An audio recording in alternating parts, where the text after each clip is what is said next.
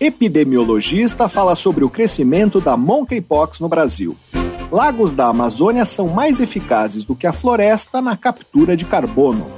Cartas de Oswaldo Cruz mostram a articulação entre médicos e a formação de instituições de saúde no início do século XX.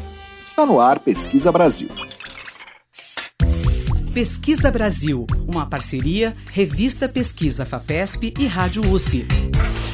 Apresentação Fabrício Marques.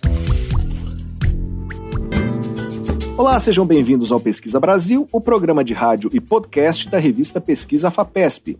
Eu sou Fabrício Marques, editor de política da revista, e no programa de hoje nós vamos conversar sobre o avanço da monkeypox. O Brasil já é o terceiro país com mais pessoas infectadas pelo vírus. O epidemiologista Eliseu Waldman, professor da Faculdade de Saúde Pública da USP, vai falar sobre as possíveis razões da disseminação da doença e sobre como as pessoas podem se prevenir. Vamos mostrar também por que lagos em regiões de mata preservada na Amazônia são eficientes em capturar o carbono da atmosfera. Eles sequestram três vezes mais carbono do que lagos de regiões temperadas e dez vezes mais do que os de regiões subpolares. Nosso entrevistado é o geógrafo Leonardo Amora Nogueira, autor de um estudo publicado na revista Nature Communications e responsável por essas medições. Ele fez o trabalho durante o doutorado na Universidade Federal Fluminense com uma equipe de pesquisadores de vários países. Também vamos falar sobre as cartas que o sanitarista Oswaldo Cruz enviou para a família e para outros cientistas entre 1899 e 1916. Essa correspondência está sendo revisitada por pesquisadores na comemoração dos 150 anos de nascimento de Oswaldo Cruz e revela detalhes sobre a formação de instituições de saúde no começo do século XX. Quem vai falar sobre o conteúdo dessas cartas é a historiadora Ana Lúcia Girão Soares de Lima pesquisadora do Departamento de Arquivo e Documentação da Casa de Oswaldo Cruz, da Fundação Oswaldo Cruz. Você pode acompanhar o conteúdo de Pesquisa FAPESP e as novidades do Pesquisa Brasil nos nossos perfis nas redes sociais. Nós somos arroba Pesquisa FAPESP no Facebook e no Twitter e no Instagram, arroba pesquisa underline FAPESP. E para ouvir o Pesquisa Brasil quando quiser, é só acessar revistapesquisa.fapesp.br ou então os principais agregadores de podcasts. Pesquisa Brasil, uma parceria da revista Pesquisa Fapesp e Rádio USP. apresentação: Fabrício Marques. Uma equipe de físicos da Universidade Cornell, nos Estados Unidos, fez experimentos para identificar a partir de qual altura mergulhar em uma piscina pode causar lesões. O grupo realizou medições ao soltar bonecos com tamanho real conectados a sensores de força em um tanque com água. Foram testadas três formas de mergulho: de cabeça sem a proteção das mãos, de cabeça com as mãos atingindo a água primeiro e em pé. Com base nas medições, os pesquisadores concluíram que o torso de um adulto médio fica mais vulnerável a sofrer lesões em alturas superiores a 8 metros para o mergulho direto de cabeça, 12 metros para o mergulho com as mãos tocando a água primeiro e 15 metros para os saltos em pé. Mas com o fortalecimento muscular e o desenvolvimento de técnicas de salto, é possível mergulhar com segurança de alturas entre 18 a 26 metros. Pesquisa Brasil. Entrevista causada por um patógeno da família do vírus da varíola, a monkeypox não costuma ser uma doença grave e a sua mortalidade é relativamente baixa. A transmissão da doença é feita pelo contato com erupções, crostas ou fluidos corporais de uma pessoa infectada. Em meados de agosto, houve um aumento significativo no número de casos no Brasil, que passou a ser o terceiro país com mais pessoas infectadas pelo vírus. Agora os números se estabilizaram, mas ainda é preciso cuidado e boa vigilância epidemiológica para controlar os casos e tentar evitar uma endemia. Para falar sobre o avanço da monkeypox no Brasil, nós vamos conversar agora por Skype com o epidemiologista Eliseu Waldman, professor da Faculdade de Saúde Pública da USP, Olá, professor, seja bem-vindo ao Pesquisa Brasil. Muito obrigado por participar do programa mais uma vez. Bom dia, Fabrício e aos ouvintes. Eu que agradeço o convite. É sempre uma satisfação estar com você. Professor, em meados de agosto tivemos um aumento importante no número de casos registrados no Brasil. Como está a disseminação da doença nesse momento? Olha, na verdade, a, essa epidemia ainda está em curso. Aparentemente houve uma, uma estabilização nas últimas semanas, mas acho que é muito cedo para qualquer previsão a respeito. Né? Provavelmente é um problema que veio para ficar e nós te, vamos ter que aprender como lidar com mais esse problema, né? mais essa doença infecciosa emergente. Felizmente, ela tem baixa gravidade, ela está restrita até agora, principalmente a um determinado grupo, portanto, fica mais fácil a abordagem e estratégia de controle, mas, ah, enfim, é importante aumentar a sensibilidade da, da vigilância e preparar os serviços de saúde, né, ambulatórios e hospitais, para tratar adequadamente esses casos e orientar as populações, principalmente as populações de maior risco. E que cuidados devem ser tomados para que o número de casos não volte a subir? Na verdade, o, o ideal seria se dispuséssemos de, de, uma vacina que pudesse ser amplamente utilizada. No entanto, isso eh, não só no Brasil, quer dizer, internacionalmente não existe disponibilidade né, de, de vacina suficiente para um, um para um, um programa de, de, vacinação mais amplo. Então, ela deve ficar circunscrita, provavelmente, a alguns grupos de maior risco. Inicialmente, eu creio que serão, aqui no Brasil, pelo menos, serão os profissionais de saúde. Né? Agora, as medidas gerais, é, acho que é, é, é qualquer é, lesão suspeita. Uh, o indivíduo deve eh, solicitar assistência médica para confirmação ou não do diagnóstico. Lembrar que várias doenças sexualmente transmissíveis podem ter sinais uh, semelhantes a do monkeypox. E sempre que for identificado um caso, esse indivíduo deve ficar em isolamento, pelo menos por, por três, três a quatro semanas. Né? Acho que esses são os principais cuidados disponíveis hoje. Né? Nós estamos conversando com o epidemiologista Eliseu Waldman, da Faculdade de Saúde Pública da USP. Professor, o senhor falou de doenças sexualmente transmissíveis que têm os mesmos sinais. É, que sinais são esses? Olha, eu não tenho experiência clínica, especialmente é, com doenças sexualmente transmissíveis, mas várias dessas doenças, principalmente é, de etiologia viral, podem dar essas vesículas uh, nos genitais, na região uh, perianal, por exemplo. Né? E sempre que tiver alguém apresentar esse tipo de lesão, né, deve, deve procurar assistência médica. É bom lembrar né, que, se, classicamente, o, tanto a varíola, né, que é uma doença relacionada, como o, o próprio monkeypox pode determinar um, um, quadro, vamos dizer, mais exuberante, com lesões de pele mais disseminadas em todo o corpo. Mas nessa epidemia, talvez por ser uh, caracterizado por um quadro mais uh, leve, você pode ter um número pequeno ou mesmo uma única vesícula. Né? Portanto, se o indivíduo tem qualquer lesão suspeita, ele deve procurar um médico e deve evitar contato com outras pessoas, principalmente em relações sexuais, né? Como tem sido a vigilância epidemiológica da monkeypox no Brasil? Qual a importância desse trabalho para controlar a disseminação da doença? É, o, o, que foi feito dizer, é, é, uma doença, enfim, houve uma, uma, disseminação, pelo menos para os profissionais de saúde, do que é um quadro suspeito. Acho que a imprensa tem colaborado no sentido de informar a população sobre o quadro clínico suspeito e a necessidade de se procurar assistência médica.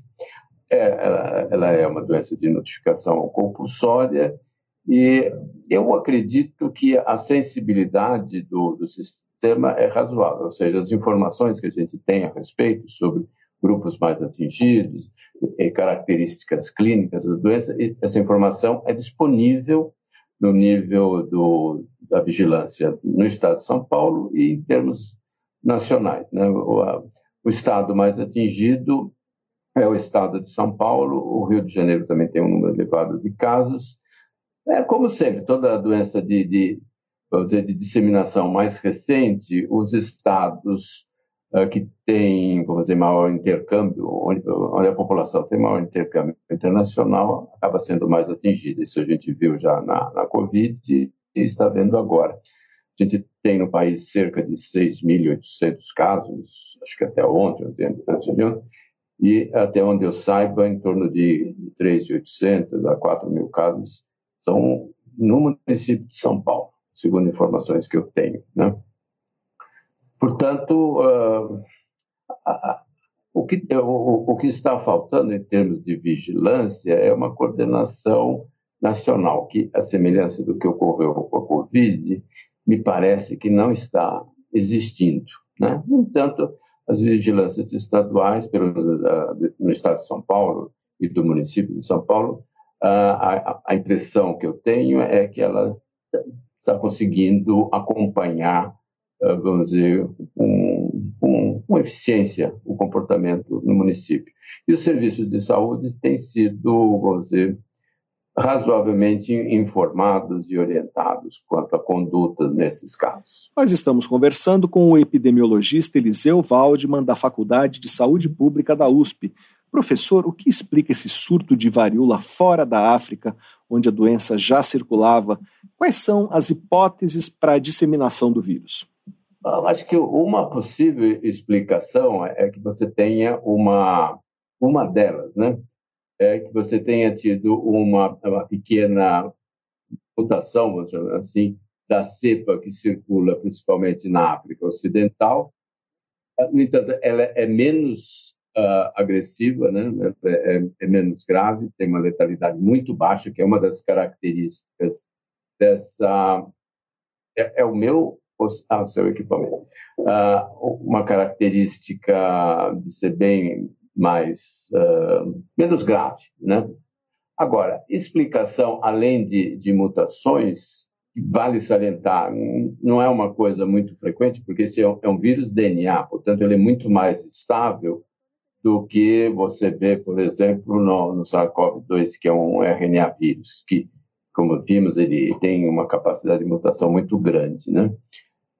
Uh, além da, da mutação, eu, acho que por algum motivo, é, ele conseguiu circular mais num grupo que tem, vamos dizer assim, uh, tem redes internacionais, vamos dizer assim, um grupo de pessoas que tem, uh, que circula muito, pelo menos nas Américas e, e na Europa. E agora, uma das grandes dúvidas é o seguinte: quando esse vírus teria sido introduzido ou quando essa epidemia teria eh, tido início? Isso, essa resposta nós não temos. Eu acho que esse é um dos aspectos que precisa ser melhor estudado para a gente entender melhor o que aconteceu, né? Porque o, o, que é o que os dados sugerem em função do surgimento dessa epidemia em vários países quase que simultaneamente é que esse vírus já estava circulando há algum tempo, então provavelmente o tempo suficiente para adaptação uh, na população humana. Mas na verdade nós não temos uma resposta, vamos dizer, firme a respeito. Né? A OMS fez um alerta específico para um grupo que é o de homens que fazem sexo com homens. A doença continua muito concentrada nesse grupo ou já vem se espalhando? Não, sim. É, é ela está amplamente concentrada, eu acho que em, em torno de 80% dos casos, né? Uh, e até onde eu saiba, mais ou menos 50% dos casos são HIV positivo, né? Então, acho que uma das coisas que vale a pena lembrar é o seguinte, dizer, qual seriam as possíveis causas, né? da ampliação da circulação do monkeypox em, em população humana nas áreas endêmicas, ou seja, na África. Acho que tem pelo menos duas causas que a boa parte dos autores concordam. Uma é que com a erradicação da varíola em 1980 e a suspensão da vacinação, você tornou a população humana mais eh, suscetível à infecção por uh, vírus da, do grupo POX, POX vírus, né? E um deles é o, o, o monkeypox. A outra é que na, na África subsaariana a, a, prevalência de, de, HIV é muito elevada. Você tem alguns países em que a prevalência é mais de 20%. Para você ter uma, uma, uma ideia, a, a, prevalência de infecção no Brasil seria algo em torno de 0,4, 0,5 ou menos, e, e lá é, dizer, dezenas de vezes mais alta, é, é mais de 20%. Então, isso é outro fator.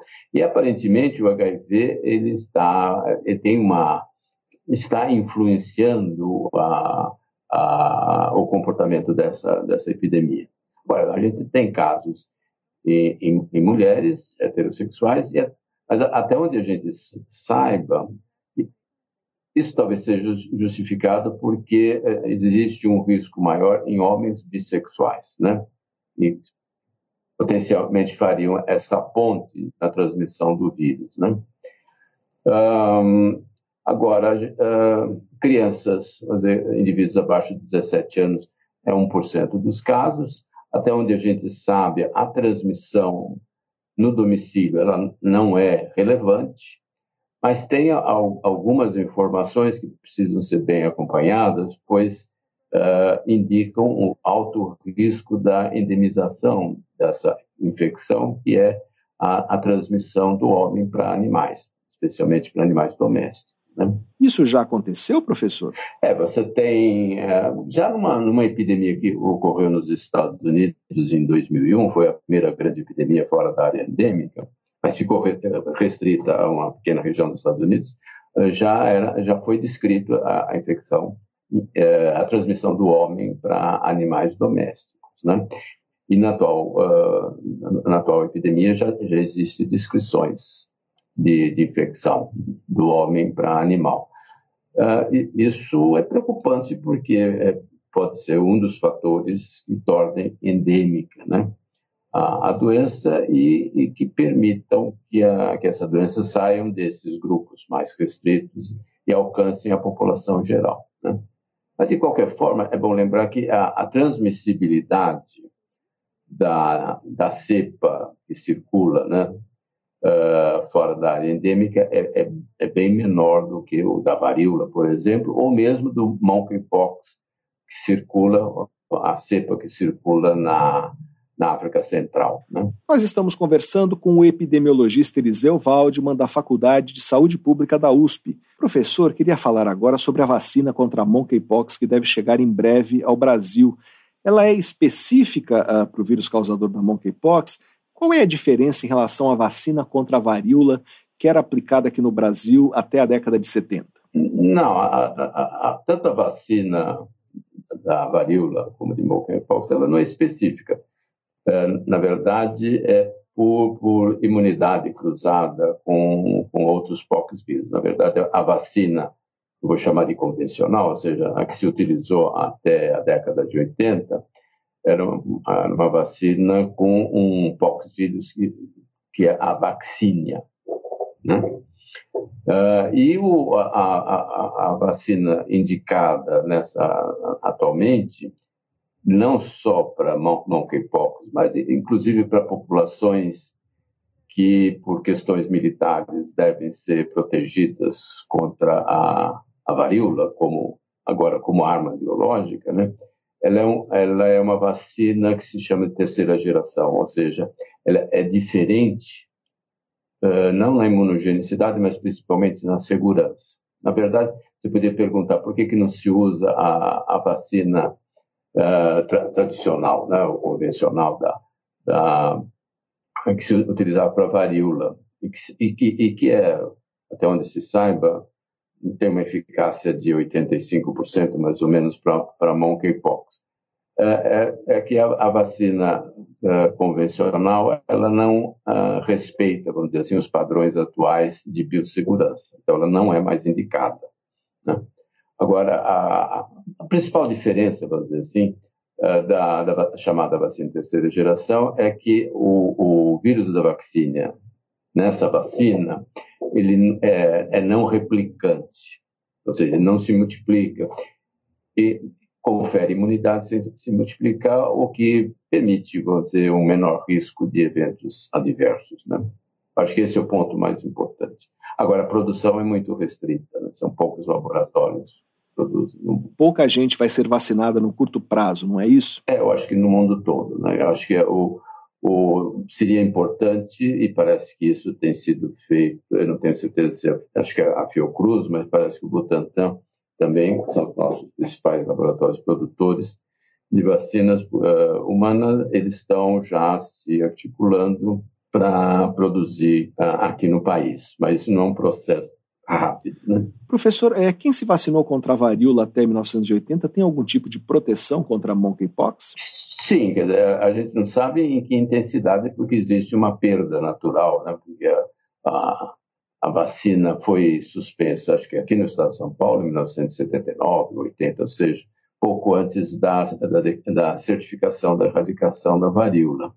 O que se sabe que algum nível de imunidade eh, eh, eh, essa população deve ter, né? Uh, se você pegar, é que, na, verdade, a, a, a, faixa etária mais, mais atingida na atual, na atual epidemia, que é de 18 a 49 anos, é uma população que não foi vacinada, mas também é a população, vamos dizer, que tem maior atividade sexual, portanto, maior risco de, de transmissão. Mas, de uma maneira geral, se aceita que uh, os vacinados, ainda que há há quatro décadas atrás, ou cinco décadas atrás, tem algum nível de imunidade. Nós conversamos com o epidemiologista Eliseu Waldman, da Faculdade de Saúde Pública da USP.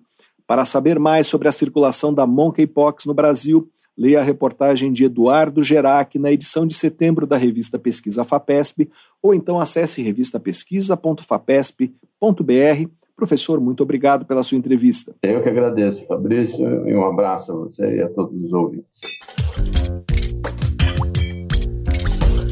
Pesquisa Brasil, o programa de rádio da revista Pesquisa FAPESP. Uma equipe coordenada pelo engenheiro agrônomo Pedro Brancalion, da Escola Superior de Agricultura Luiz de Queiroz, da USP, fez uma radiografia do emprego na cadeia de restauração de ecossistemas no Brasil. O objetivo era conhecer o total de postos de trabalho associados a atividades de restauração e estimar quantos mais poderiam ser criados. Segundo o levantamento, em 2020 existiam 8.200 postos de trabalho nessa área no país. 44% desses empregos estavam associados à recuperação da Mata Atlântica. A região Sudeste concentrava 61% do total de vagas. De acordo com os autores do trabalho, o dado indica que a distribuição dos empregos está mais ligada a motivos econômicos e de ocupação do território do que a área de vegetação nativa a ser recuperada para cumprir a legislação ambiental. Eles estimaram ainda que o Brasil tem potencial para criar um milhão de empregos diretos no setor até 2030. Pesquisa Brasil. Entrevista. Os lagos tropicais em regiões de mata preservada acumulam mais carbono do que lagos em outras partes do planeta. Embora representem apenas 3% da área total de lagos do mundo, eles respondem por 10% da absorção de carbono nesse tipo de ambiente, de acordo com um estudo publicado em junho na revista Nature Communications. Os lagos de regiões tropicais sequestram três vezes mais carbono do que formações semelhantes de regiões temperadas e dez vezes mais do que nas regiões subpolares. Nós vamos conversar agora por Skype com o responsável por essas medições, o geógrafo Leonardo Amora Nogueira, que realizou essa pesquisa durante o doutorado na Universidade Federal Fluminense, com uma equipe de pesquisadores de vários países. O trabalho foi financiado pela Fundação de Amparo à Pesquisa do Estado do Rio de Janeiro. Olá, Leonardo, seja bem-vindo ao Pesquisa Brasil. Muito obrigado por participar do programa. Eu que agradeço imensamente a oportunidade de divulgar os resultados da nossa pesquisa. Muito obrigado. Leonardo, como esses lagos capturam carbono da atmosfera? Por que eles são tão eficientes nisso? É, especificamente no nosso estudo, que foi é, parte do meu doutorado, essa pesquisa que foi liderada pelo professor Humberto Marotta, da Universidade Federal Fluminense, é, nós verificamos o carbono que está em forma de matéria orgânica no sedimento que existe no fundo desses lagos. Então, o que a gente tem é que as florestas e os lagos, eles funcionam em um sistema integrado. E aí a matéria orgânica que é produzida pela floresta na bacia de drenagem, ela é escoada pela chuva, essa matéria orgânica que é produzida e vai para o solo, ela é escoada pela chuva e ela é depositada ali nos lagos. Então a gente chama essa contribuição aí de contribuição alóctone, ou seja, é aquele entorno ali da floresta contribuindo para essa matéria orgânica que chega aos lagos e é acumulada ali em forma de matéria orgânica que é, é que parte é o carbono orgânico que é sequestrado pela floresta. E a outra forma é justamente a matéria orgânica que ela é, é produzida no próprio lago, que a gente chama de autóctone, ou seja, aquelas algas, aquela, aquela, esses organismos que vivem ali no lago, quando é, eles morrem, eles são depositados no fundo do sedimento também. E aí essa matéria orgânica, quando ela é depositada ali no fundo dos lagos, ela é degradada por micro-organismos. Quando a gente fala que ela é degradada, isso quer dizer que ela é quebrada e aí isso acaba gerando gases de estufa. Mas aí parte dessa matéria orgânica que está depositada ali, como mais matéria orgânica vai sendo depositada ao longo do tempo, ela acaba ficando preservada ali. E aí, em inglês, é o que a gente chama de, de burial, que é justamente o enterro que a gente chama em português aqui de acumulação, ou seja, aquela matéria orgânica que é acumulada ali e ela não é degradada. Então, nesse sentido, é uma matéria orgânica que é, que é advinda da floresta, não é degradada, e ela acaba fazendo com que se acumule carbono ali, é, de acordo com essa matéria orgânica que vai chegando na, nos lagos. Então, é, é quando esse processo de degradação não acontece e essa matéria orgânica que vem da floresta ou que é produzida ali no próprio lago é acumulada no sedimento. E por que a eficiência é maior em florestas tropicais em comparação com regiões temperadas ou subpolares? É, esse foi um, um dos, uma das perguntas do nosso artigo. Então a gente investigou as variações da acumulação de matéria orgânica e aí especificamente em lagos a gente partiu inicialmente de uma revisão de resultados publicados em diversos biomas do planeta. Então a gente usou é, os portais, as revistas, as teses que são disponibilizadas. A gente fez uma revisão bibliográfica e aí a gente pegou dados aí de diversos biomas do planeta. E aí é, a primeira a primeira questão foi essa lacuna, esse buraco que existia nas regiões de floresta tropical. Então a gente é, coletou ali nos lagos de planície de inundação da Amazônia para poder é, fazer esse primeiro ensaio para entender essa relação e como que esses dados ali de esses dados ali de florestas tropicais úmidas encaixavam aí na, na, nessa nesse quadro global ali de acúmulo de carbono. E aí essa capacidade de acumular carbono maior nas regiões tropicais está diretamente relacionada à própria produtividade da floresta tropical. A gente está falando aqui de Amazônia, e aí a gente tem é, a Amazônia é a floresta tropical mais produtiva do mundo, então a gente tem uma produção muito grande de matéria orgânica na floresta e aí essa matéria orgânica é disponibilizada em maior quantidade para os lagos. Então, é, diante desse quadro de maior produtividade desses ambientes de, do mundo tropical, a gente tem também umas taxas de acumulação de carbono muito maiores, justamente porque essa carga de material também é muito maior. E aí isso explica os valores ali de 3 a 10 vezes maiores que a gente achou para a floresta tropical úmida em relação às regiões temperadas e subpolares. Nós estamos conversando com o geógrafo Leonardo Amora Nogueira. É, Leonardo, existem muitos desses lagos na Amazônia? Ah, sim. É, no, os nossos resultados prévios indicam que existem aproximadamente 15 mil lagos ali nas planícies de inundação dos principais rios da Amazônia e esse número ele pode ser ainda maior. É, o grande problema para a gente quantificar esses lagos é justamente a dificuldade, é, quando a gente está falando de sensoramento remoto, dos sensores convencionais, porque como a gente tem uma floresta muito densa, grande parte das copas das árvores acabam e esses lagos são muito pequenos, elas acabam dificultando a detecção desses lagos. Então, é necessário usar sensores ativos como por exemplo os de radar, e mesmo esses sensores ativos eles têm que ter resolução espacial muito grande, ou seja, ele precisa enxergar objetos pequenos, uma vez que esses lagos eles são bem menores em relação aos de outros biomas, mas é, os nossos resultados iniciais apontam ali aproximadamente 15 mil lagos na, é, distribuídos ali nas polícias de inundação da floresta amazônica, mas esse número pode ser ainda esse número pode ser ainda maior.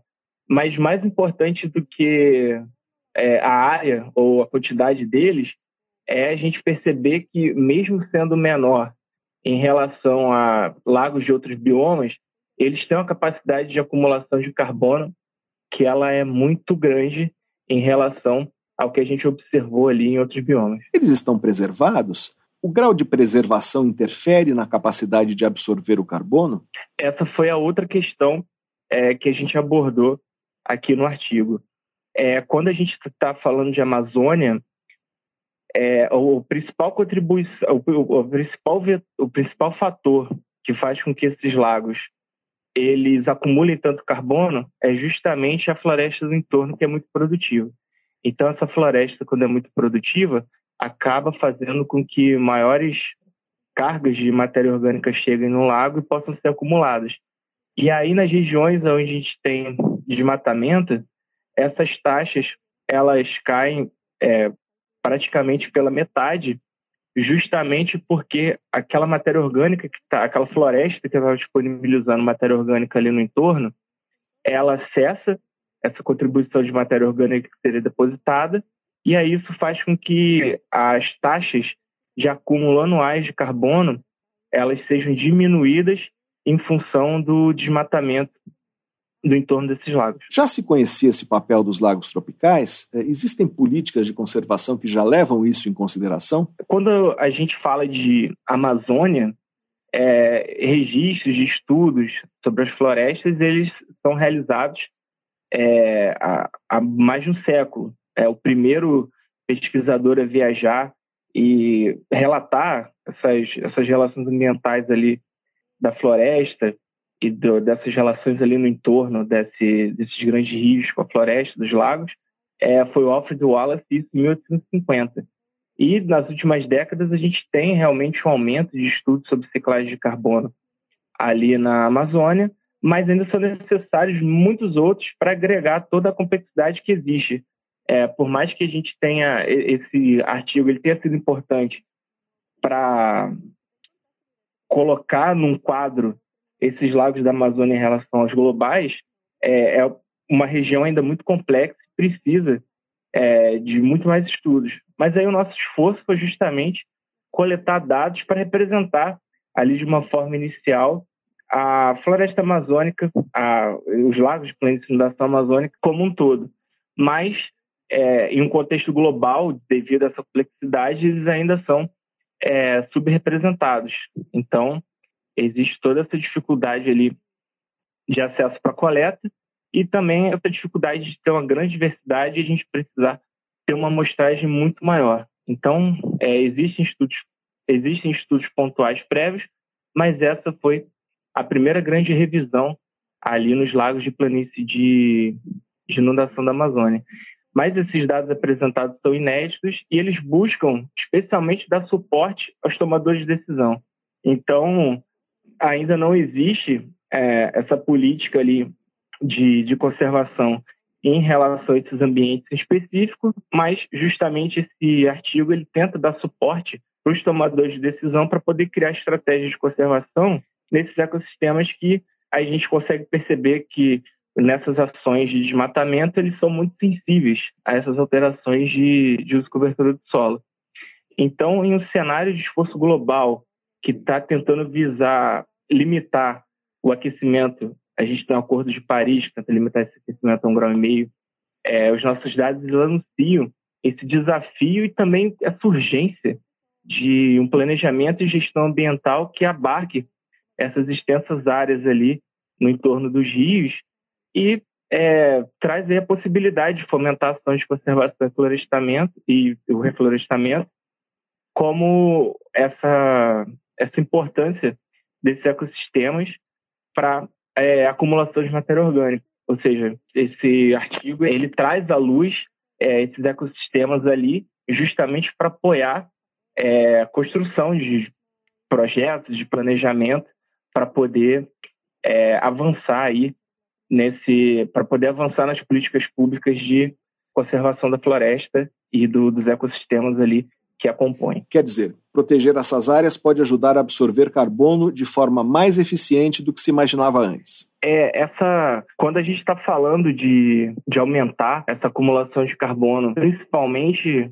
é, quando a gente está falando, por exemplo, de mercado de carbono, a gente não pode olhar só para a importância de se acumular uma quantidade maior de carbono, mas para além de ambientes que acumulam carbono, é, existe também associado ali uma relação importante da proteção desses ecossistemas, porque ali também são ambientes onde você tem é, grande biodiversidade, onde você tem populações ali no entorno que dependem dos serviços ecossistêmicos que esses ambientes eles trazem.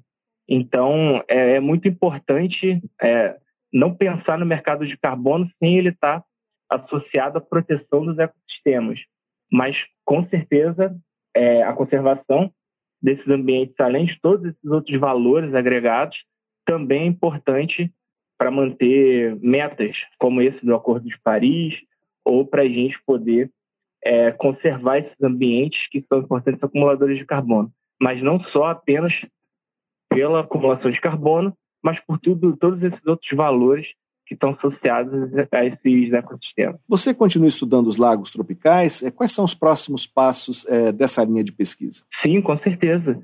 Inclusive, no próximo mês, o nosso grupo vai estar em uma coleta de campo lá na região de Humaitá, ali no estado do Amazonas.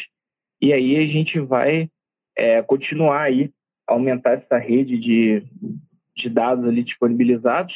Como eu falei, o nosso estudo ele foi específico sobre, quando a gente está falando de balanço de carbono, é importante olhar tanto para o que a gente estudou, que é a acumulação, mas a gente tem também relações ali de, de degradação, de fluxo de carbono para a atmosfera. Então, na verdade, é, os próximos, o, o, o, próximo avanço em relação a isso é estudar é, esses outros fluxos né, de degradação para a gente entender essa relação de entrada e saída de, de carbono que ainda é uma lacuna científica a ser explorada, e por mais que tenham saído nas últimas décadas vários trabalhos, é fundamental é, aumentar essa, essa rede ali de dados para a gente poder ter um quadro melhor de funcionamento, para a gente entender melhor essa relação ali do, da ciclagem de carbono nessas regiões da, da Amazônia. E isso reforça a necessidade de parceria de pesquisadores, seja de outras universidades aqui no país, mas também é, em universidades estrangeiras. Nós conversamos com o geógrafo Leonardo Amora Nogueira para saber mais sobre a captura de carbono nos lagos da Amazônia. Leia a reportagem de Gilberto Stan no site revistapesquisa.fapesp.br. Leonardo, muito obrigado pela sua entrevista. Eu que agradeço, muito obrigado. Você ouve Pesquisa Brasil. apresentação Fabrício Marques. A Academia Nacional de Ciências dos Estados Unidos proibiu a cientista ambiental Jane Lubchenko de participar das atividades da instituição pelos próximos cinco anos. A decisão foi anunciada em agosto, dez meses após a revista científica PNAS, que é editada pela academia, ter apontado um conflito de interesses em um artigo que Lubchenko havia avaliado e editado um dos autores do trabalho era cunhado e ex-orientando de doutorado da pesquisadora. Lubchenko, que é vice-diretora de Clima e Meio Ambiente do Escritório de Políticas Científicas e Tecnológicas do Governo dos Estados Unidos, não poderá receber honrarias e trabalhar em publicações ou programas da Academia e do Conselho Nacional de Pesquisa do país. Ela também foi proibida de publicar na revista PNAS. A academia recentemente mudou seus estatutos, permitindo que membros sejam temporariamente suspensos, em vez de expulsos permanentemente em caso de violação de código de conduta. Lubchenko reconheceu o erro em um comunicado ela disse aceitar as sanções, abre aspas, por meu erro de julgamento ao editar um artigo de autoria de um dos meus colaboradores, fecha aspas. Pesquisa Brasil. Entrevista. Em razão dos 150 anos de nascimento de Oswaldo Cruz, completados em agosto, diversas cartas que o médico enviou para a família, para instituições públicas e também para outros cientistas estão sendo revisitadas por pesquisadores. Essas cartas, enviadas entre outubro de 1899 e o fim de 1916, revelam o esforço para desenvolver novas tecnologias de produção de soros e vacinas, o que era uma prioridade do país na época. Para falar sobre as cartas e sobre como elas ajudam a compreender a articulação política entre médicos e a formação de instituições de saúde no início do século XX, nós vamos conversar agora por Skype com a historiadora Ana Lúcia Girão Soares de Lima. Ela é pesquisadora do Departamento de Arquivo e Documentação da Casa de Oswaldo Cruz, da Fundação Oswaldo Cruz. Olá, Ana Lucy, bem-vindo ao Pesquisa Brasil. Muito obrigado por participar do programa. É, eu que agradeço o convite de ter essa oportunidade de participar do programa. Já, já teve uma matéria muito interessante que saiu na, na revista FAPESP. Para a gente é um, uma honra e um prazer estar aqui fazendo parte. Queria que você falasse sobre a correspondência de Oswaldo Cruz Quantas cartas estão guardadas? Onde elas ficam arquivadas? É, elas estão arquivadas no Departamento de Arquivo e Documentação da Casa de Oswaldo Cruz. Elas fazem parte do arquivo pessoal é, do, do, Fundo Oswaldo Cruz. Né? Quer dizer, o acervo da Casa de Oswaldo Cruz ele, ele guarda não só o arquivo institucional permanente da Fiocruz, como um, um, uma, um, um, vasto conjunto de arquivos pessoais, que são de cientistas é, e de pessoas ligadas à história da ciência e da, e da saúde, num, numa, numa, num contexto bem amplo, né, num entendimento bem amplo do que, que corresponde à história das ciências e da saúde. E um desses fundos, e claro, um dos, dos, dos mais importantes, é o, o Fundo Oswaldo Cruz, que inclusive tá, ele foi reconhecido e nominado pelo programa Memória do Mundo da Unesco. É um dos nossos conjuntos arquivísticos que, que tem essa, essa chancela do programa Memória do Mundo da Unesco. É, e o Arquivo Oswaldo Cruz, ele tem uma, uma, uma série de documentos é, que, inclusive, tem documentos institucionais que foram agregados a esse arquivo. E e um, uma parte assim muito importante fundamental desse arquivo é a correspondência, né? É, esse arquivo chama a atenção da gente porque ele tem esse, essa série de correspondências que é uma série importantíssima e é fundamental porque é, final do século XIX, início do século XX, é, a correspondência era uma das principais formas de comunicação entre as pessoas, né? Então, e o Oswaldo Cruz ele, ele tinha o hábito de. Ele, não, não era o hábito exatamente, quer dizer, ele viajava muito é, por conta da sua, da, da, sua própria profissão da, sua, da necessidade da sua própria atividade, né, da posição que ele ocupava. Então, é, nessas viagens, é, ele escrevia muito para a família, então a gente tem um acervo bem interessante sobre as cartas, né, sobre essa correspondência pessoal. E também é, ele usava a correspondência para se comunicar com outros cientistas, não só outros cientistas no Brasil, como outros cientistas fora do Brasil. Então, essa correspondência, ela, ela nos dá um, um, um caminho interessante para entender como que ele formou uma rede de interlocutores é, que lhe permitiu, então, ter acesso e, e não só ter acesso, mas, de uma certa maneira, ter um diálogo importante com cientistas é, de outros países que desenvolviam uma ciência de ponta e que ele também, e, e, que algumas dessas pesquisas ele também estava querendo desenvolver aqui no Brasil e se comunicava também com cientistas do Brasil dessa mesma área. era principalmente na área de microbiologia e de medicina tropical. Você poderia dar um exemplo de uma carta que mostre esse trabalho eh, de criar uma rede conectando o Brasil com outros países? Ele, ele, o Oswaldo Cruz, ele é, no finalzinho do século XIX, ele foi para o Instituto Pasteur estudar microbiologia. E além da microbiologia, ele também fez outros estágios, né? Ele fez é, estágios no Instituto de toxicologia de Paris, em medicina legal, e, e, e também fez estágios clínicos, né, pra, de, de, de, medicina clínica mesmo. Então ele voltou e, e na, nessa volta ele continuou se correspondendo com esses, com os cientistas com os quais ele teve contato, né?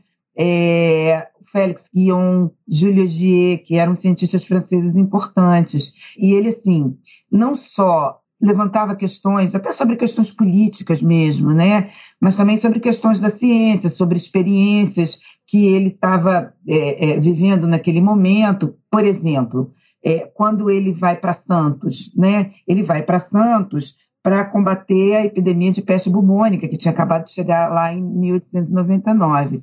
E nesse mesmo momento, ele é convidado para fazer parte da, da, da para assumir a direção técnica do Instituto Oswaldo Cruz. Então, ele está noticiando isso para o Júlio Gier, que é um desses cientistas. E ele fala, eu estou aqui em Santos e tal, e aí eu vou, eu vou também, depois quando eu voltar para o Rio de Janeiro, eu, vou fazer, eu já fui convidado para fazer a direção técnica do Instituto Soroterápico Federal, que é o embrião né, do que hoje é a Fiocruz. E, e aí a gente tem a resposta desse cientista dizendo que é, é, é, é muito importante, que, que se preocupa por ele, se preocupa por ele estar em Santos, é, mas que também, ao mesmo tempo, ele acha que isso, que esse momento e que esse convite que ele recebe é muito importante porque é um reconhecimento sobre a capacidade dele, né? E a partir daí eles vão estabelecer uma correspondência não tão intensa com esse cientista mais é, esporádica, mas que a gente pode assim perceber que ele levanta as questões que estão sendo colocadas para ele na, na, no próprio Instituto Soroterápico. Tem uma correspondência também muito interessante com Ronald Ross, que era um cientista inglês e que era um, um, também um cientista de ponta na área de medicina tropical. Então, ele está convidando Oswaldo Cruz a escrever né, num, num, num, periódico importante, de fato, o Oswaldo Cruz publica nesse periódico artigos sobre medicina tropical, sobre a, a, o combate da febre amarela, enfim. E com o Vital Brasil, que era um cientista brasileiro que estava naquele mesmo momento assumindo a direção do Instituto Butantan, é, com o mesmo objetivo, né, que foi criado com o mesmo objetivo de produzir soro, é, principalmente o soro antipestoso. Então, eles discutem técnicas é, de, de, sangria de cavalo, de, de, de produção de, do soro, se deve usar o vírus vivo ou o vírus atenuado, o que, que, o que, que os diversos processos que existiam naquele momento, como que eles estão testando, quais os resultados que eles estão obtendo. Né? Então, isso é muito interessante para a gente entender assim, como caminhava a pesquisa naquele momento. Nós estamos conversando com a historiadora Ana Lúcia Girão Soares de Lima, pesquisadora do Departamento de Arquivo e Documentação da Casa de Oswaldo Cruz, da Fundação Oswaldo Cruz. Ana Lúcia também tem cartas escritas por Carlos Chagas relatando a descoberta da doença de Chagas, não é isso? É, é não exatamente relatando a descoberta da doença de Chagas. O Carlos Chagas está lá em La Sance, e aí ele observa que tem uma nova doença, ele começa a observar que, que essa doença pode ser causada né, por, um, por um agente etiológico que ainda não tinha sido descrito, e aí ele manda amostras de sangue, manda várias amostras para serem é, é, examinadas no Instituto Oswaldo Cruz. Né? Nesse momento já era Instituto Oswaldo Cruz.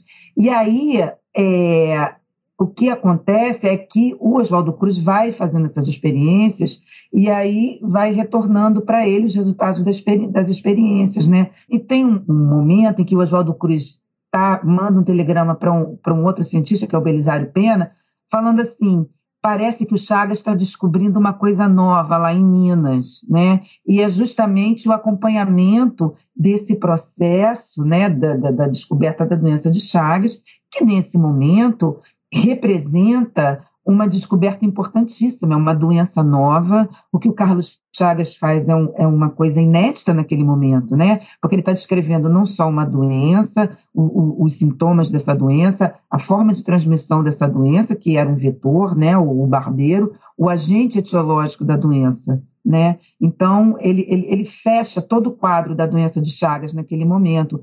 E isso, o Oswaldo Cruz tem a noção da importância que é essa descoberta, não só para a saúde pública, né, e para o próprio campo da medicina tropical, como também para a instituição que ele dirige. Né? De que forma a divulgação da correspondência uh, que Oswaldo Cruz trocava com outros cientistas ajuda a ampliar o conhecimento sobre a ciência brasileira da época? Há peças novas nesse quebra-cabeças? É, olha só, você sempre pode achar, e a cada vez que a gente volta a, a essas cartas, quer dizer, eu, eu, eu, já faz tempo que eu, eu tive contato com isso pela primeira vez, que foi quando eu estava fazendo, um pouco antes de eu, fazer mestrado, né? E aí o meu tema de mestrado foi justamente esse arquivo. É, e, e, e, a cada vez que a gente retorna isso, embora esse, esse arquivo é, ele, tá, ele já está organizado e aberto à consulta, ele não, não, tem nada inédito, que a gente possa dizer que seja inédito nesse arquivo, mas é interessante porque sempre que você volta a essa fonte ou a qualquer outra fonte, você pode trazer é, elementos diferentes dentro da forma como você é, é, articula né, esses documentos. E o que a gente está pretendendo fazer agora é justamente. Nós já fizemos uma vez na Biblioteca Virtual Oswaldo Cruz, nós fizemos seleções dessas, dessas cartas. Né? O objetivo ali era, era divulgar esse acervo. Né? É, mas nesse momento a gente está se debruçando sobre essa correspondência, especificamente sobre essa correspondência científica do Oswaldo Cruz e também sobre uma, a correspondência que a gente chama de, de, política administrativa, que é uma correspondência. A partir do momento que o Oswaldo Cruz começa a ter uma, uma, uma, posição de destaque, né? ele assume a Diretoria Geral de Saúde Pública e ele está à frente da direção geral do, do Instituto, é, ele, ele também está se comunicando com os, os ministros, né, é, o ministro da Justiça e Negócios Interiores, ao qual estava subordinada a instituição, é, outras autoridades de saúde no país, a partir do momento que ele está na Diretoria Geral de Saúde. Então, a gente tem capacidade de entender também como que ele se articulava politicamente para viabilizar justamente é, todas as, as, as, propostas que ele tinha para a saúde naquele momento, né? Então isso também, além dessa, dessa, dessa rede, né, de, de, de cientistas que ele buscava é, formar e, e, fazer parte dessa rede, é, ele também está articulando politicamente, né, para ter espaço de ação, né, e para também, é, é, digamos assim, promover o crescimento da própria instituição, né, que era um dos objetivos dele. A, o Instituto ele é criado para produzir soros e vacinas, e ele passa também a, a ser uma importante instituição de pesquisa e também de ensino, né? na medida em que você tinha uma série de médicos, né, de jovens médicos, de formandos da, da Faculdade de Medicina que procuravam a instituição para fazer suas pesquisas de doutoramento, né, pra, em busca de de como é um, uma instituição nova, trabalhando com um, um, um, campo de pesquisa também novo, era, é, era, era fértil nesse momento, né? a busca por, por temas originais né? para suas teses de doutoramento. Então, é, a partir daí, você começa a ter, a, a, instituição começa a ampliar as suas é, atividades, né, e, e, e, a incorporar isso dentro da sua própria missão, né. E, e, também a partir de 1909, 1910, você tem a criação do hospital, né, que é um hospital de pesquisa clínica, né, de doenças infecto-contagiosas. Então, aí você tem mais uma atuação da instituição, né. A parte da pesquisa, ela também não se restringe só ao Rio de Janeiro, né. É, você tem, a partir da década de 10, é, do século XX. Você tem uma série de cientistas, e o próprio Oswaldo Cruz também fazendo parte disso, né? partindo para o interior do Brasil, partindo para os sertões, né? para fazer justamente esse levantamento e esse reconhecimento sobre é, as, as, doenças, né? E, e assim, as, as condições não exatamente sobre, as doenças também, mas sobre as condições de vida e de saúde, né, da população que vivia nesses, nesses locais. Então, isso é uma coisa muito importante para você ter, assim, para você pensar em termos de políticas, né, é, para o país. Né? Então, não à toa que a medicina tropical passa a ser um dos pontos importantes da pesquisa né, do Instituto nesse momento. Nós estamos conversando com a historiadora Ana Lúcia Girão Soares de Lima, pesquisadora do Departamento de Arquivo e Documentação da Casa de Oswaldo Cruz, da Fundação Oswaldo Cruz.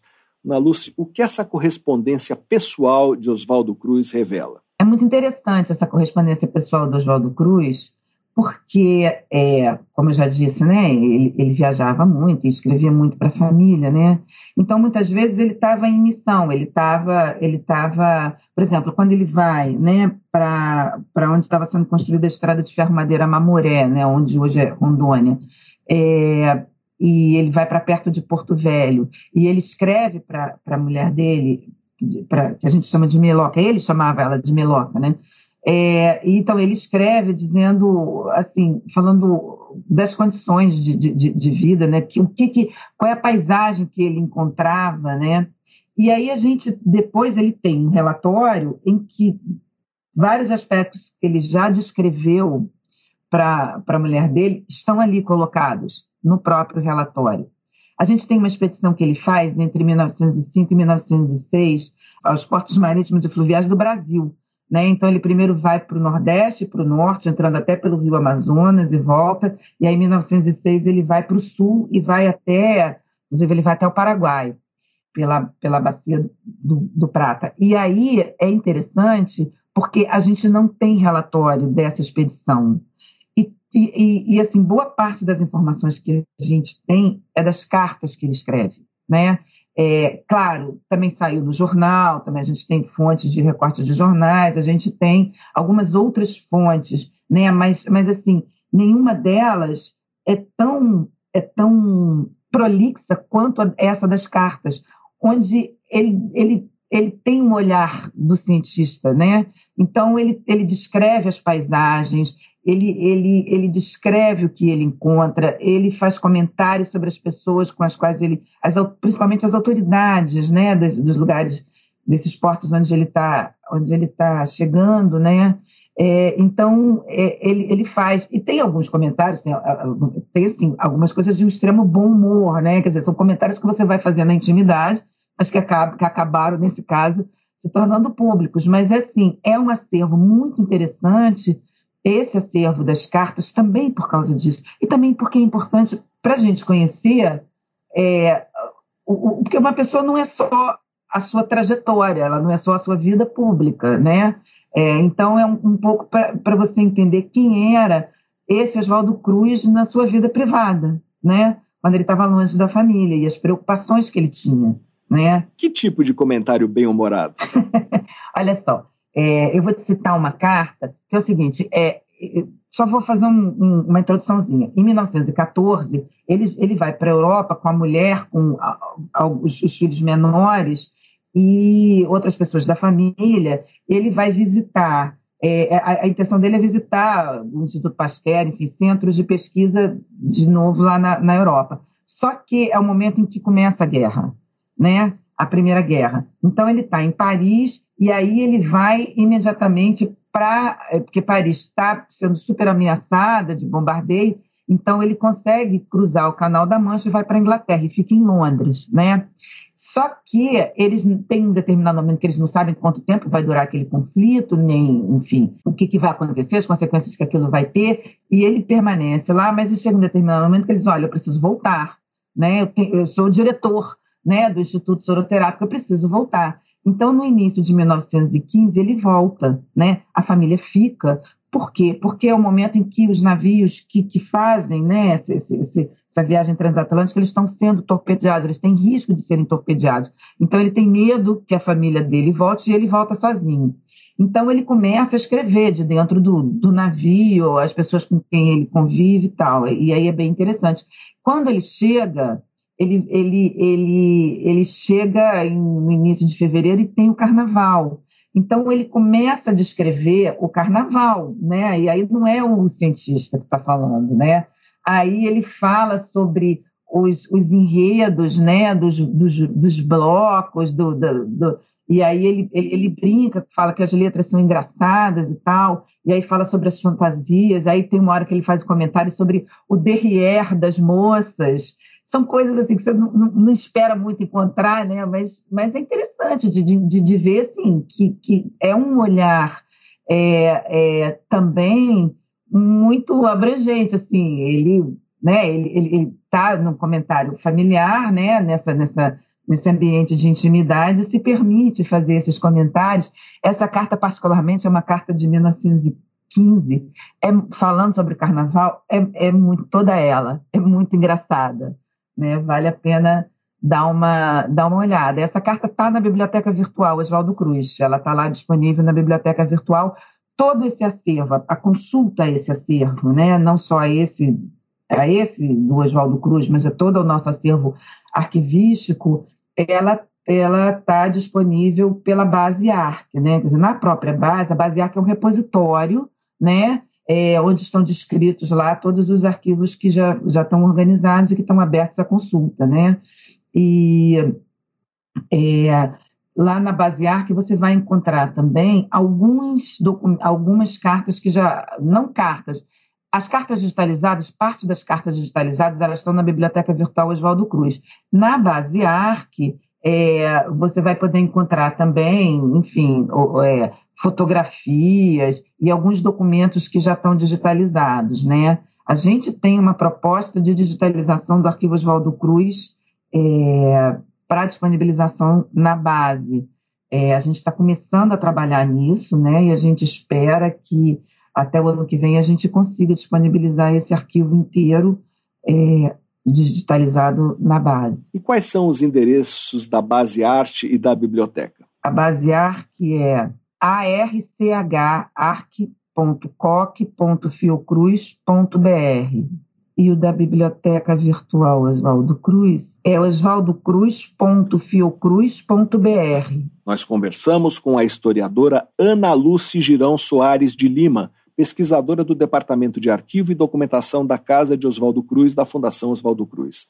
Para saber mais sobre a correspondência de Oswaldo Cruz, que está sendo revisitada por pesquisadores nos 150 anos de nascimento do sanitarista, Leia a reportagem de Carlos Fioravante na edição de setembro da revista Pesquisa FAPESP, ou então acesse revistapesquisa.fapesp.br. Ana Lúcia, muito obrigado pela sua entrevista. Eu que agradeço e convido todos a visitarem a biblioteca virtual e a pesquisar na Basear. E aqui termina o Pesquisa Brasil de hoje. Para ficar por dentro de tudo que publicamos, você pode se cadastrar na nossa newsletter usando o botão newsletter no site da revista Pesquisa FAPESP, que é o revistapesquisa.fapesp.br, ou então se inscrever no nosso canal no serviço de mensagens instantâneas Telegram procure por Pesquisa FAPESP ou arroba pesquisa underline FAPESP. Você receberá avisos sobre a publicação de reportagens, podcasts e vídeos. Pesquisa Brasil tem produção, roteiro e edição de Sara Caravieri. Eu sou Fabrício Marques, editor de política da revista Pesquisa FAPESP, e desejo a todos uma boa tarde. Você ouviu Pesquisa Brasil uma parceria da revista Pesquisa FAPESP e Rádio USP.